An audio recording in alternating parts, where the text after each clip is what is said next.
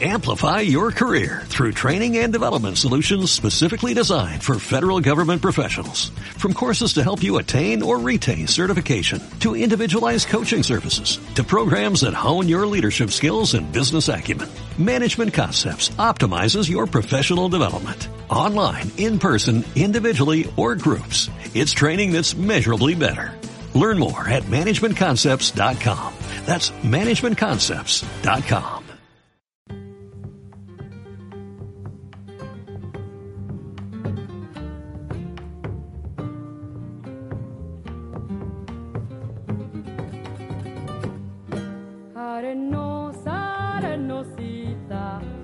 mi tierra cafayateña, el que bebe de tu vino, gana sueño y pierde pena. El que bebe de tu vino, gana sueño y pierde pena. Amigos, La Arenosa, del Cuchi Leguizamón y Manuel J. Castilla, en la increíble versión de La Negra, La Negra Sosa. Canta llorando y no sueña. Cuando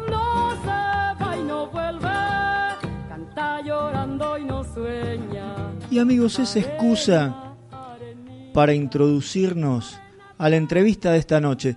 Vamos a conversar con Hernán Ríos. De él estamos escuchando esta maravillosa versión de La Arenosa, acompañado en dúo por Facundo Guevara en percusión.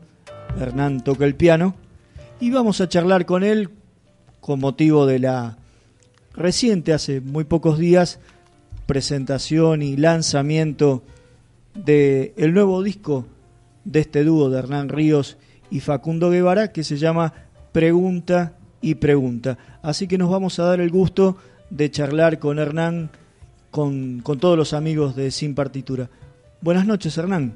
¿Qué tal? Buenas noches, ¿cómo están? ¿Qué tal? Muy bien, escuchando tu música, comenzando con la estupenda versión de La Arenosa y vemos que hay muchos muchos temas del Cuchile Guizamón, es una obviedad preguntar por qué, es por la calidad musical de la de cada composición y por lo que representan también culturalmente nuestra tradición. Absolutamente. Sí, en realidad yo hace muchos años que toco música del Cuchi. Este, eh, bueno, eh, es un es uno de los de los de los eh, grandes compositores, este, eh, de la de, de- la música universal, digamos, de la música popular de Argentina, de Latinoamérica y de la historia de la música. Por otra parte, bueno, es un es un referente en cuanto a, a la música de raíz, de raíz del norte.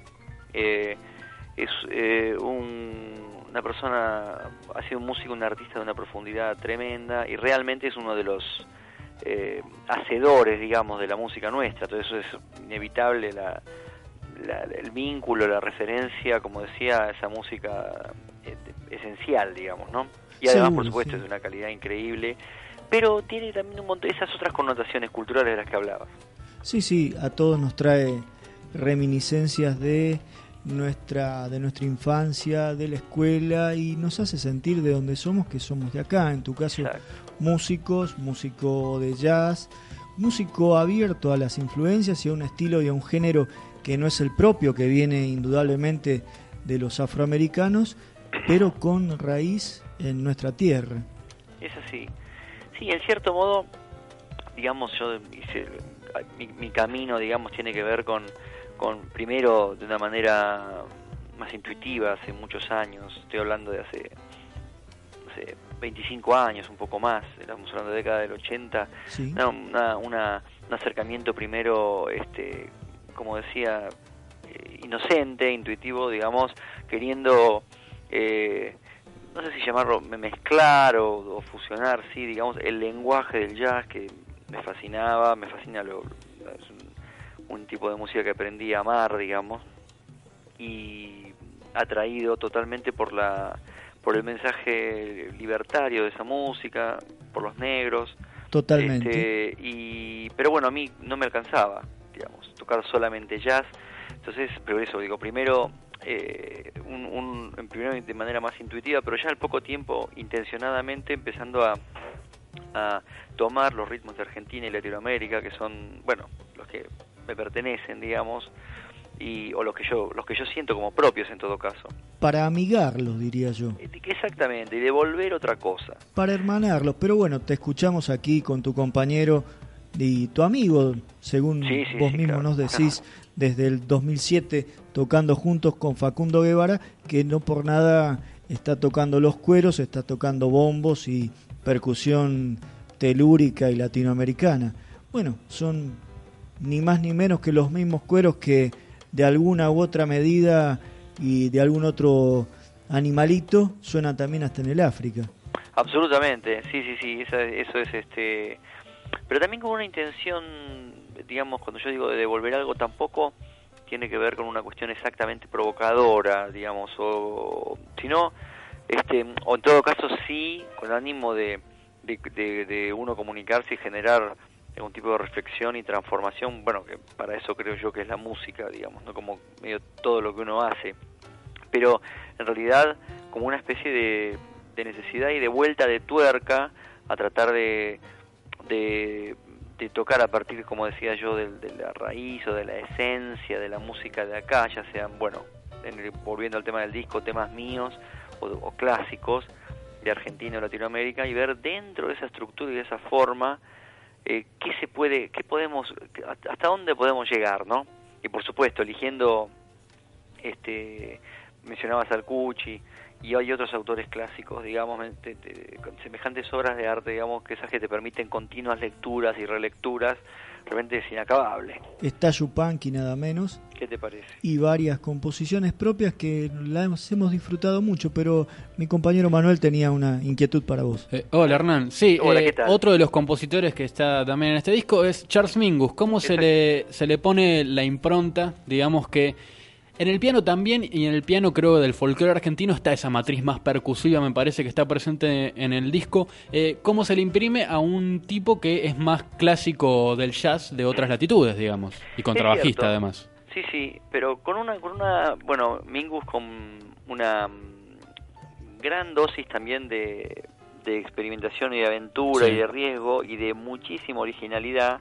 Y antes que eso también, otro de los músicos de raíz, digamos, ¿no? Yo si tuviese que mm. nombrar una eh, trilogía, digamos, este podría nombrar a Monk, Mingus y, y Ellington, digamos, ¿no? Mm.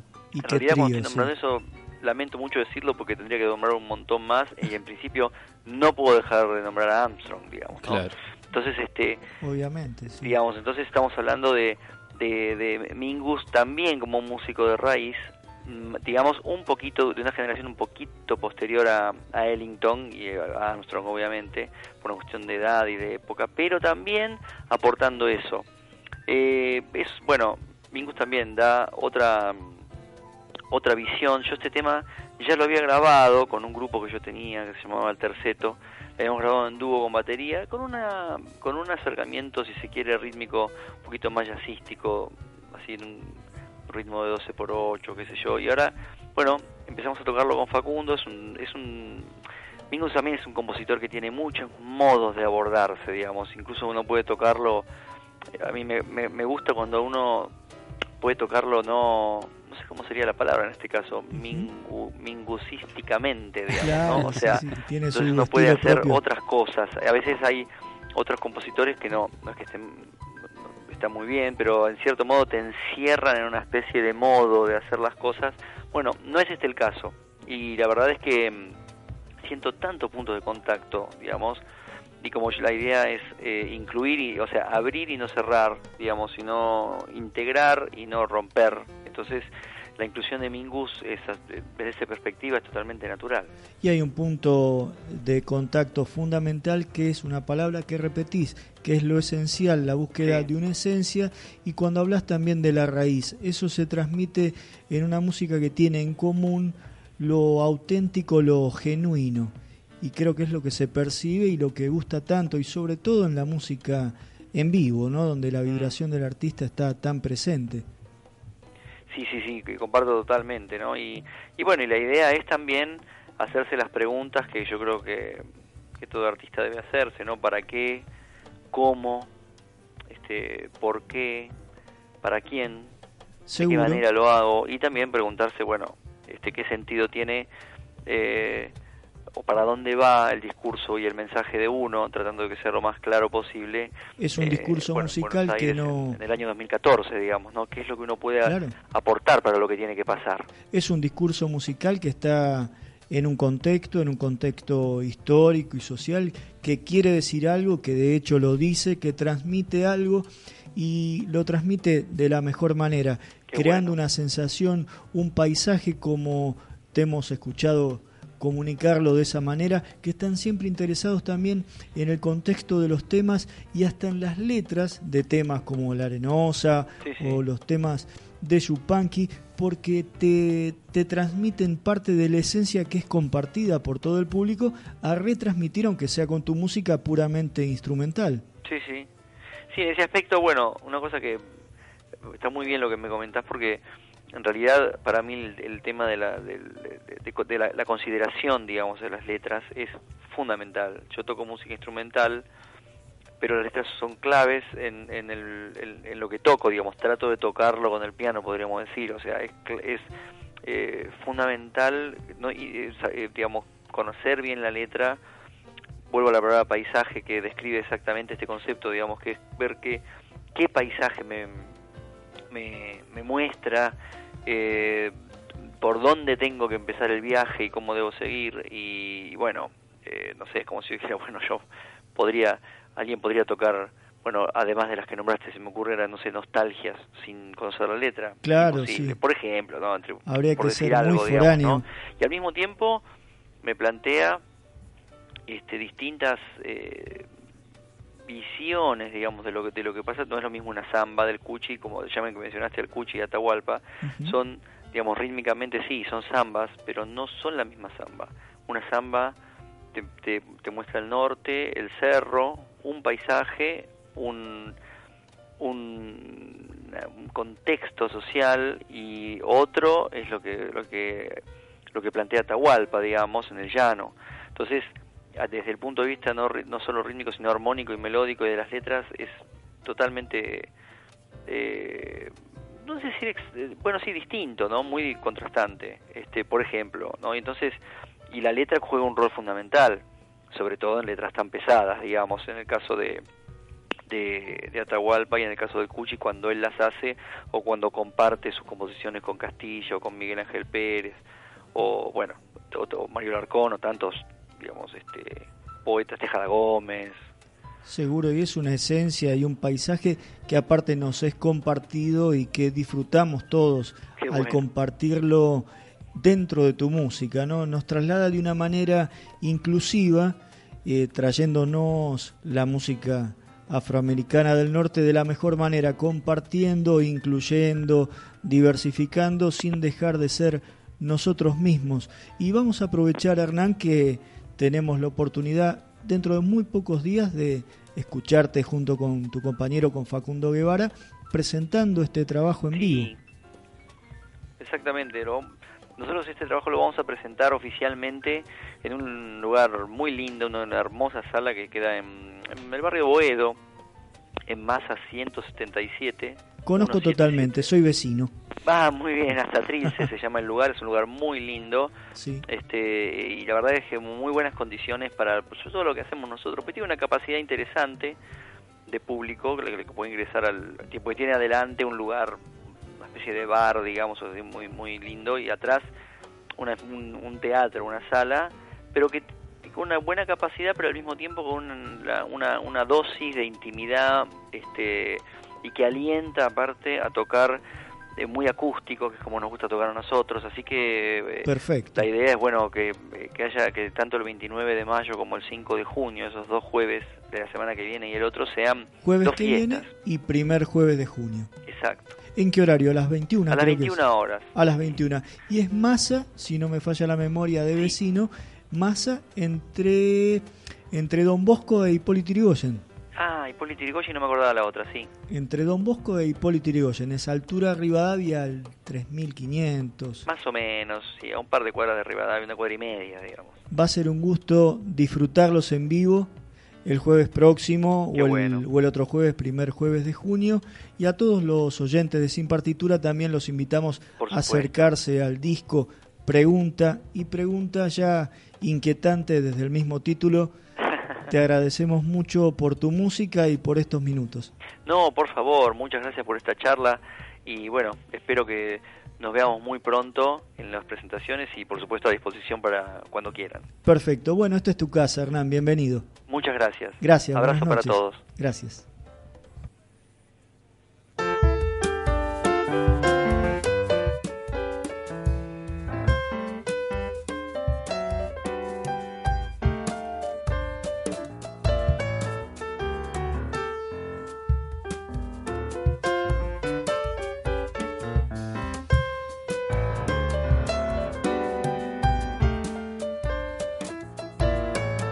De estar estando, también del Cuchile y Samón, Hernán Ríos y Facundo Guevara.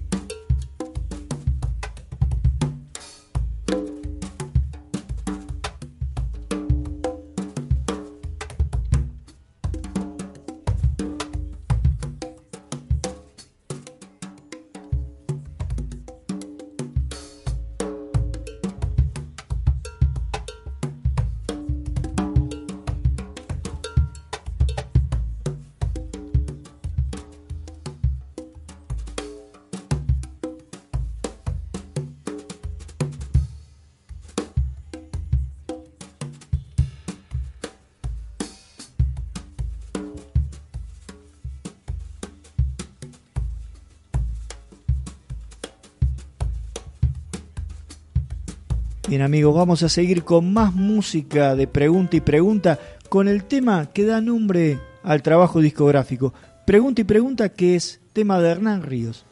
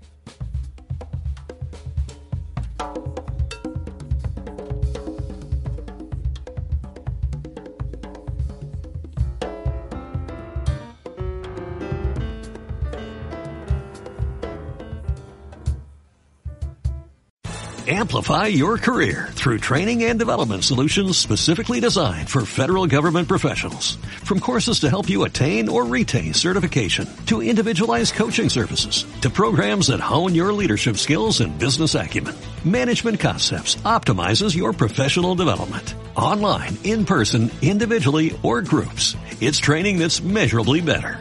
Learn more at managementconcepts.com. That's managementconcepts.com.